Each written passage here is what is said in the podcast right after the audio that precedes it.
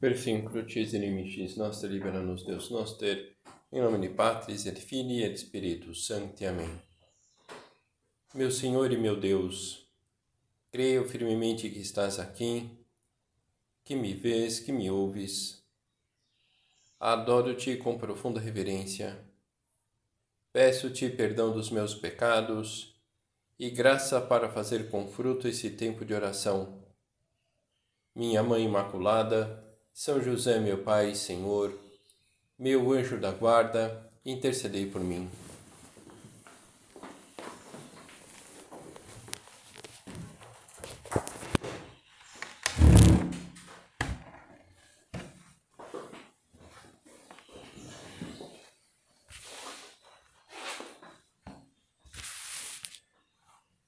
São Paulo, na, na carta aos Hebreus, ele comenta aquela passagem conhecida: não temos aqui a nossa pátria definitiva, mas buscamos a vindoura. Então, essa ideia de que a vida passa, um dia nós vamos morrer, não sabemos quando. E continuando com São Paulo, a vida de uma pessoa é nada. Isto é que é nada a vida é como as flores que nascem com o primeiro beijo do sol. E quando o sol se põe, já murcham. Isto daqui se acaba. Nós tendemos muitas vezes a esquecer isso. Um perigo. O perigo vem da tentação de instalar-nos na vida, quando na verdade a vida é uma corrida, como gostava de dizer São Paulo, nas corridas de um estádio todos correm, mas bem sabeis que um só recebe o prêmio. Correi, pois, de tal maneira que o consigais. Todos os atletas se impõem a si muitas privações e o fazem para alcançar uma coroa corruptível. Nós o fazemos por uma coroa, coroa incorruptível. Assim eu corro, mas não sem rumo certo Dou golpes, mas não no ar. Que frustração correr em vão, que frustração uma existência sem sentido. Nenhum de nós quer isso. Dessa forma, tendo um sentido para a própria vida, no dia de Cristo sentirei alegria e não ter corrido em vão, e não ter trabalhado em vão Creio que todos nós carregamos dentro esse desejo, essa motivação, esse ter um sentido por aquilo que nós estamos vivendo neste momento. Então, aproveitar a vida é o que nós buscamos e aproveita bem a vida aquela pessoa que permanece perto de Deus Desse modo, cercados como estamos de uma tal nuvem de testemunhas, desvencilhemo-nos das cadeias do pecado, corramos com perseverança ao combate proposto, com o olhar fixo no Autor e Consumador da nossa fé, Jesus. Aproveitar a vida permanecendo perto de Deus, que bom seria se encarássemos continuando nesse tema da corrida, que bom seria se encarássemos a nossa vida como uma corrida de 100 metros. O que caracteriza essa prova? Que é necessário dar tudo do começo até o final. Logicamente, com um preparo adequado para isso, dar tudo do começo até o final da nossa vida, que é curta, por mais que vivamos 100 anos, mas é curta comparado com a realidade da eternidade que nos espera.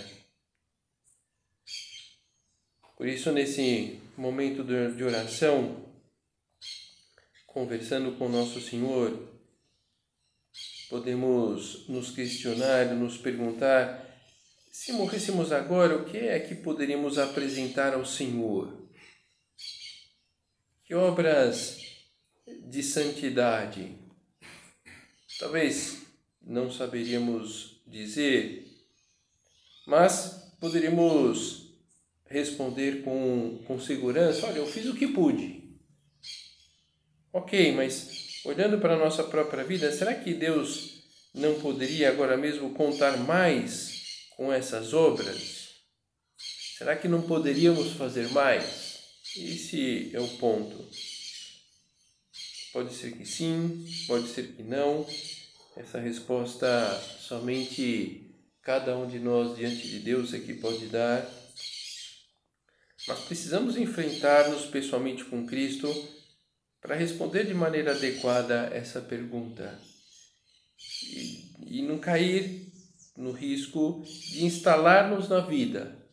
Que pode ser até uma vida de uma determinada tranquilidade, conforto, mas é que nós podemos mais. Esse é o ponto. Nós podemos mais, todos nós podemos mais, todos nós podemos a santidade.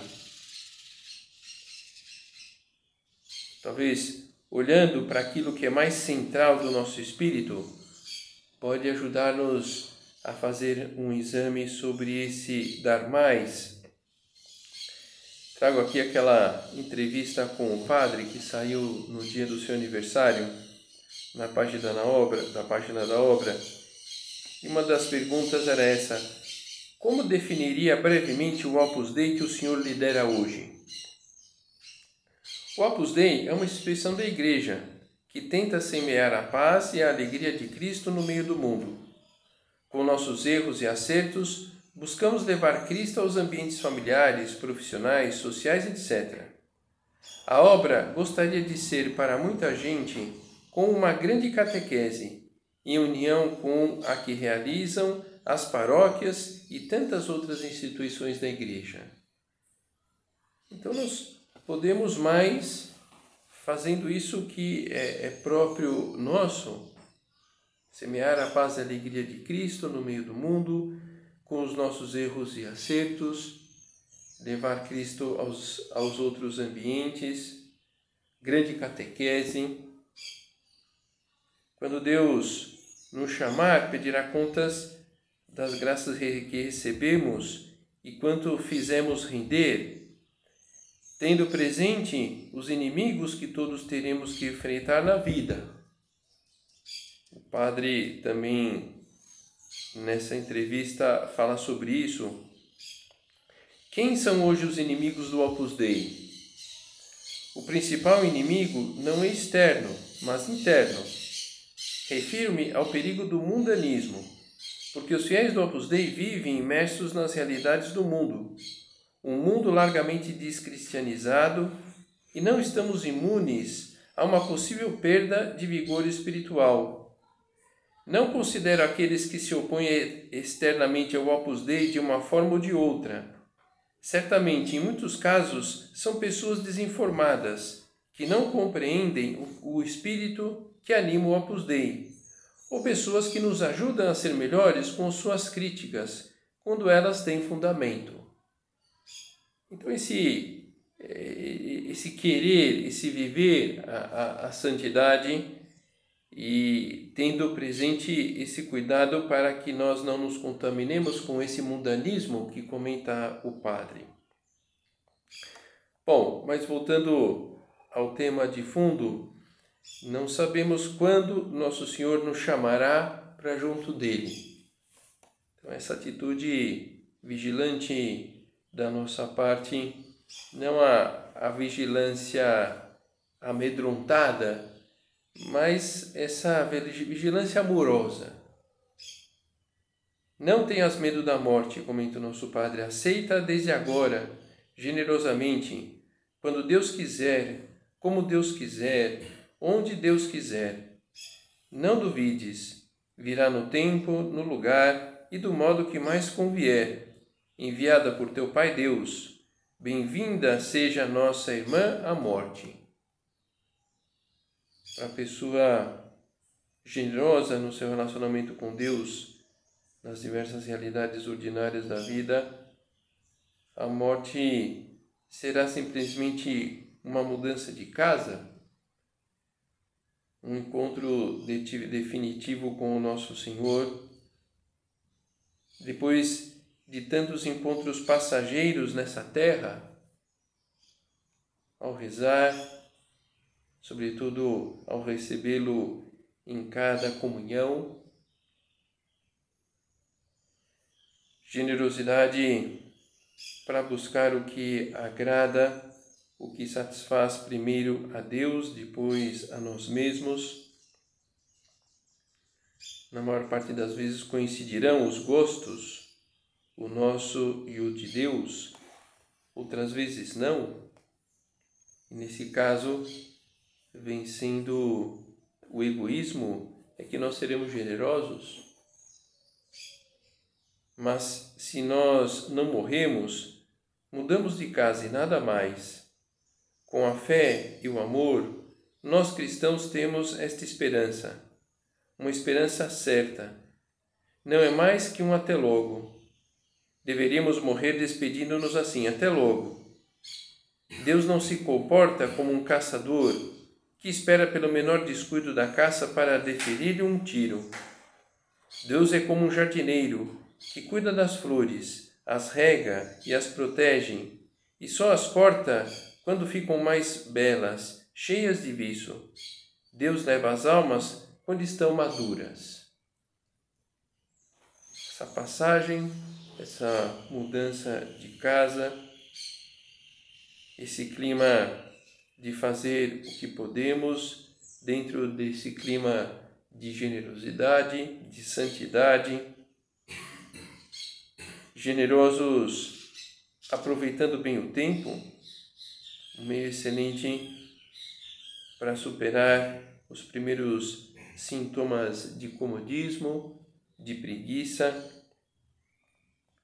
não somente uma questão de generosidade com Deus, mas também vamos percebendo de, de pura sobrevivência, porque vamos adquirindo mais responsabilidades, vão se acumulando os compromissos e, e, e é preciso dar vazão a isso dentro da realidade da vida de qualquer pessoa.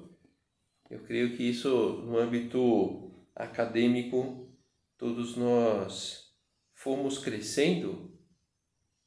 Lá no ensino fundamental, nós tínhamos que estudar para a prova três páginas do livro.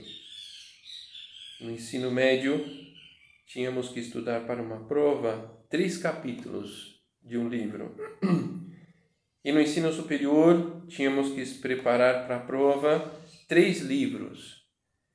E tanto no ensino fundamental como no ensino médio, no, ensino superior, os dias foram e serão sempre de 24 horas, é, de 60 minutos e, e, e os minutos com 60 segundos que não aprendemos a aproveitar ou, ou iremos sermos engolidos pelos nossos afazeres. Então, isso do aproveitamento do tempo tem muito de sentido comum também, me parece, dentro da, da vida que cada um de nós, dentro dos compromissos, responsabilidades que cada um de nós tem. Quando tiveres ordem, multiplicar-se-á o teu tempo, e, portanto, poderás dar mais glória a Deus, trabalhando mais a seu serviço.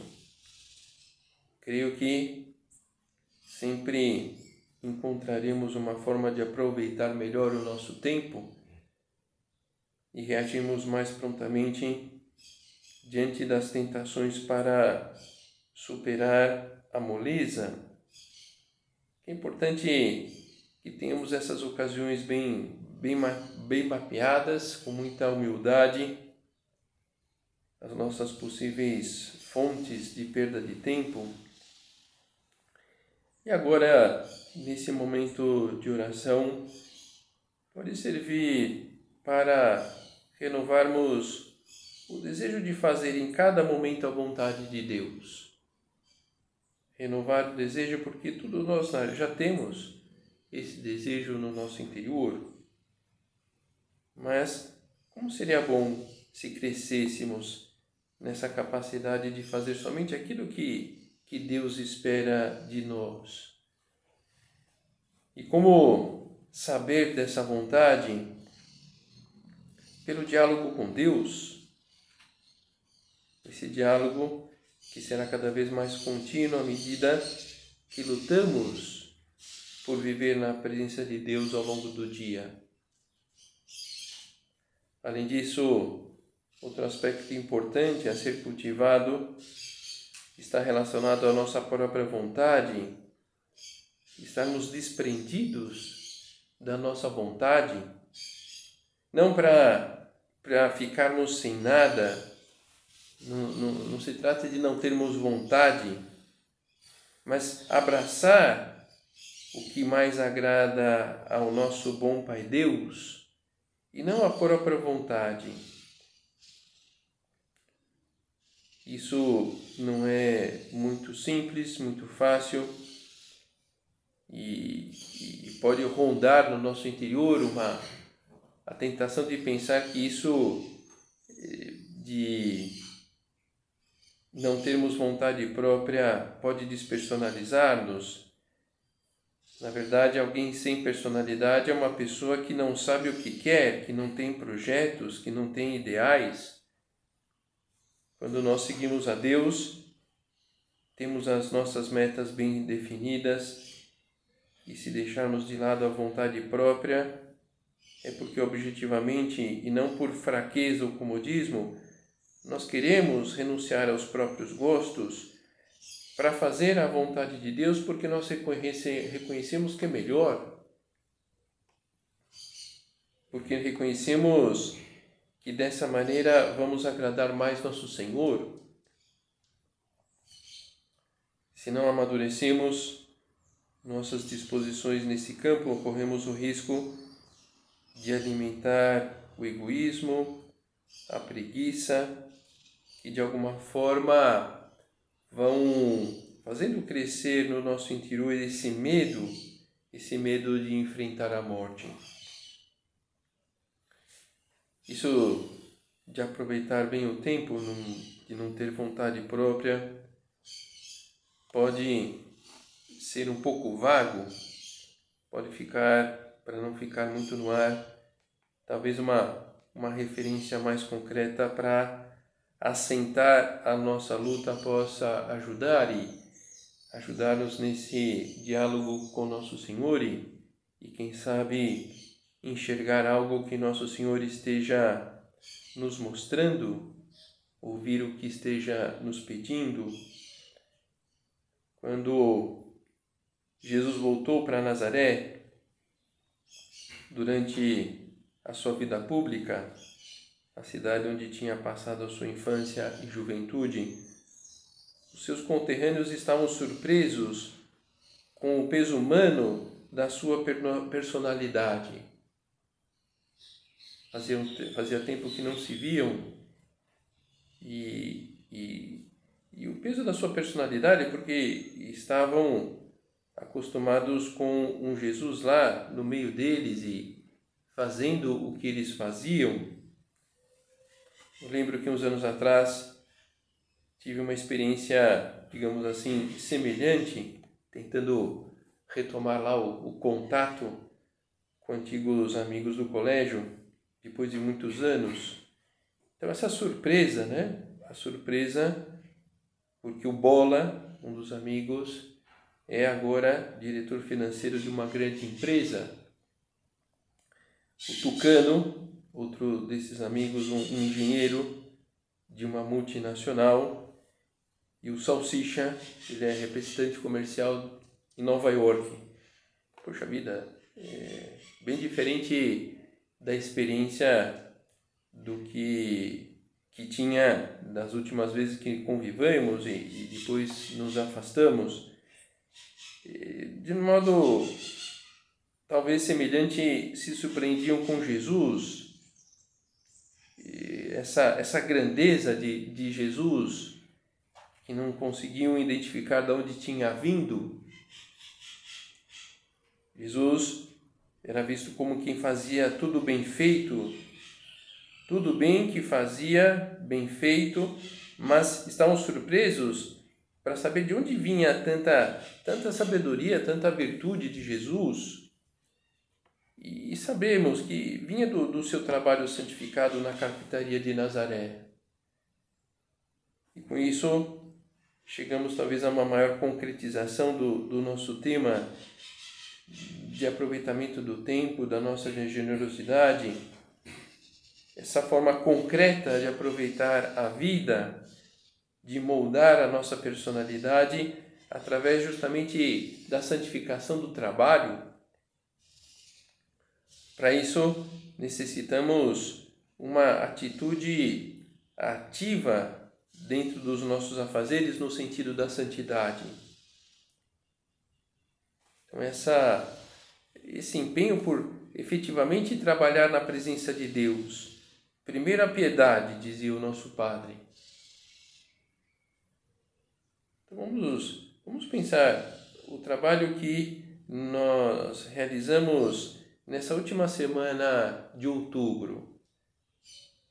Foi feito com, com foco nessa linha, foi feito na presença de Deus eu, eu soube retomar a presença de Deus ao perceber que estava longe dessa realidade.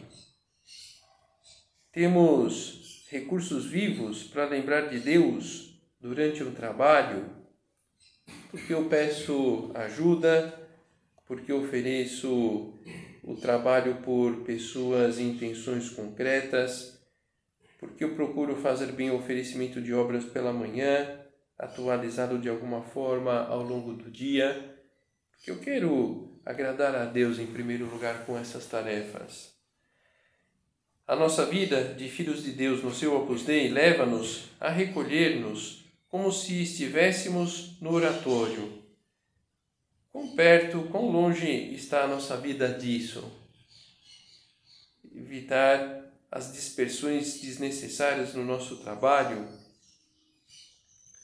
Todas as obras dos homens devem ser feitas como num altar.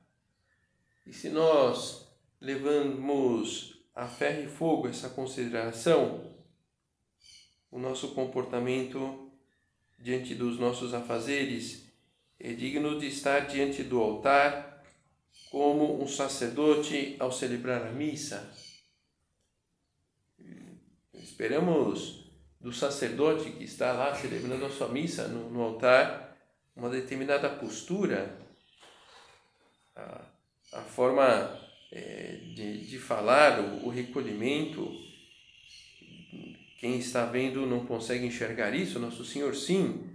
Os, os juízos interiores que passam lá por dentro do sacerdote, aquilo que passa pela sua cabeça, pelo seu coração, porque está celebrando uma missa, está lá no altar e nós estamos lá nos nossos afazeres de alguma forma celebrando a nossa missa ao oferecer aquela oferenda agradável a Deus. Fazer o que nos compete, tendo presente que Deus está nos observando, aquilo não será indiferente aos seus olhos, e ao agradá-lo, podemos considerar como uma perfeita oração, aquilo da de uma hora de estudo para um apóstolo moderno, uma hora de oração. Um apóstolo moderno que tem que dar conta de tantas coisas, de aulas, de cursos, de encargos, de, de convívio com pessoas muito distintas, bem diferente do silêncio e o recolhimento de uma igreja, de um oratório, de um dia de retiro, mas esse é o nosso habitat habitual. Utilizar recursos que despertem a nossa oração para Deus e ajude-nos a lembrar que estamos na Sua presença, enfim, nenhuma novidade, é o de sempre, mas é importante que essa luta de sempre esteja acesa. Depois, esse, esse trabalho com perfeição, outra forma de manter uma atitude ativa frente à santidade no trabalho, se fizéssemos o trabalho de qualquer maneira, sem cuidado, o Senhor não o quereria, porque para ser aceitável, a vítima tem de ser sem defeito. Não ofereceis nada defeituoso, pois, pois não seria aceitável. Nós vemos lá no Levítico. Aqui está explicando as oferendas que se faziam a Nosso Senhor. E aqui entra essa oferenda que nós fazemos a Deus com as nossas, os nossos afazeres.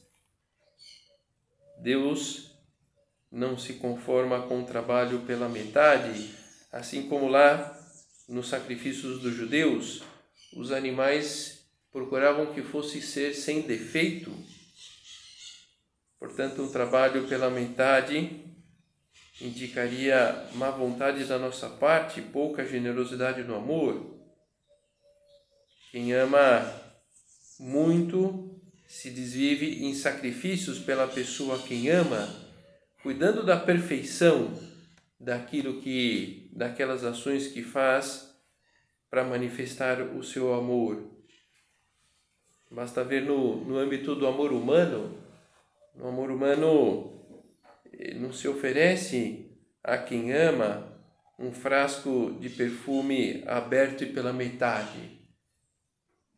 Se oferece um, um sapato usado, um, uma flor murcha, uma corrente de ouro quebrada.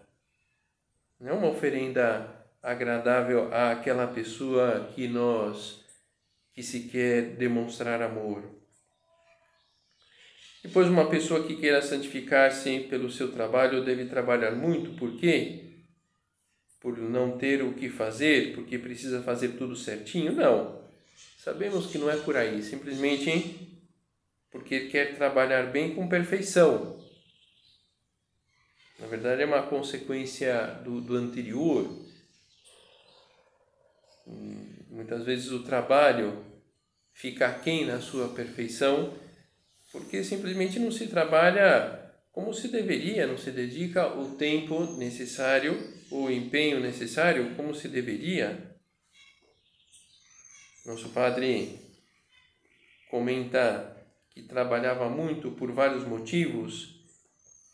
Em terceiro lugar, pela necessidade da obra. Em segundo lugar, para a sua santidade. Em primeiro lugar, por ser o fundador do trabalho de Deus. O exemplo conta muito. Então, esse empenho de, de, de ter o tempo bem aproveitado dentro do que nos cabe, encontrei aqui uma, uma passagem relacionada com o padre de alguns anos atrás. Correspondia a Francis e a Kyutai acompanhar Dom Giuseppe Monteni das 18 às 24 horas. O turno, o turno seguinte correspondia a Dom Fernando Cares e Inhace em Cavabianca ficava esperando um dos subdiretores e outro que o acompanhava até que voltassem. Dom Fernando Ocari chegou às 22 horas ao hospital para que pudessem ir mais cedo para casa, o que agradeceram muito tanto os que estavam no hospital como os que estavam esperando em Cavabianca.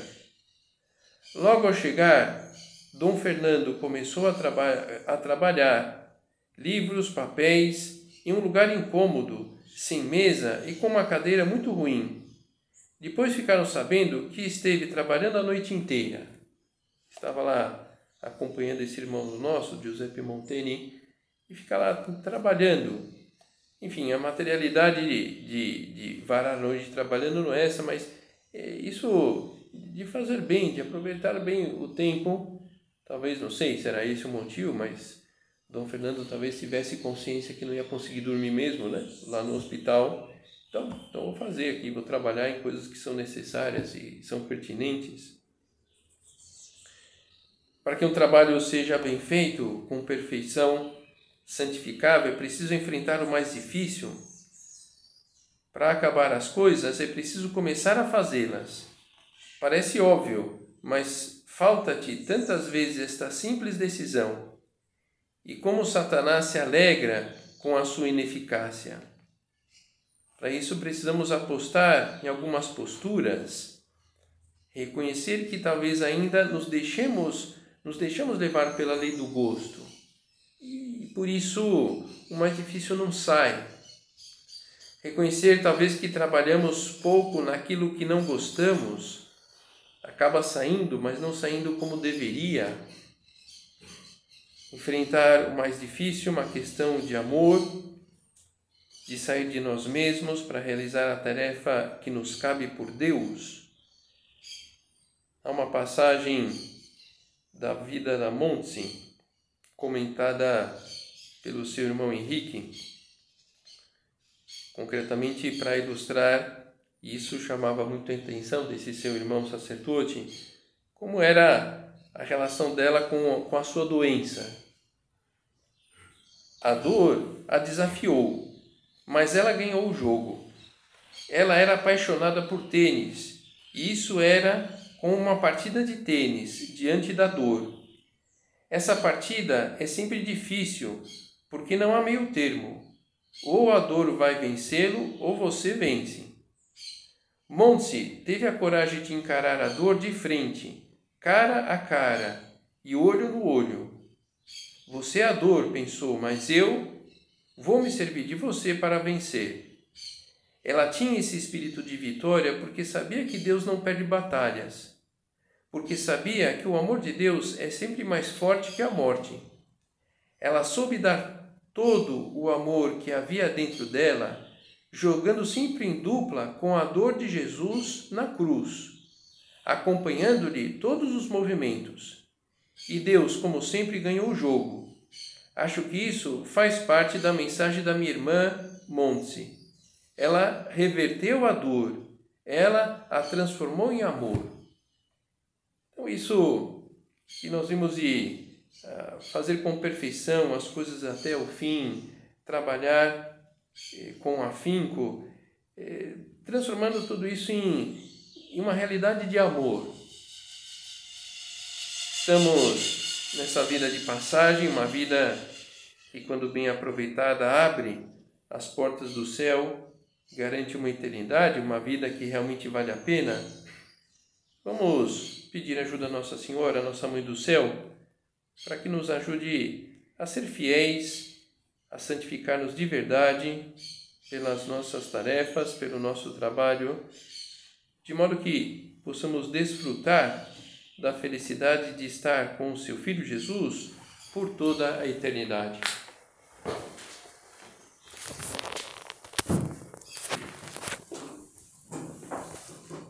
Dou-te graças, meu Deus, pelos bons propósitos, afetos e inspirações que me comunicaste nesta meditação. Peço-te ajuda para os pôr em prática. Minha Mãe Imaculada, São José, meu Pai e Senhor, meu anjo da guarda, intercedei por mim.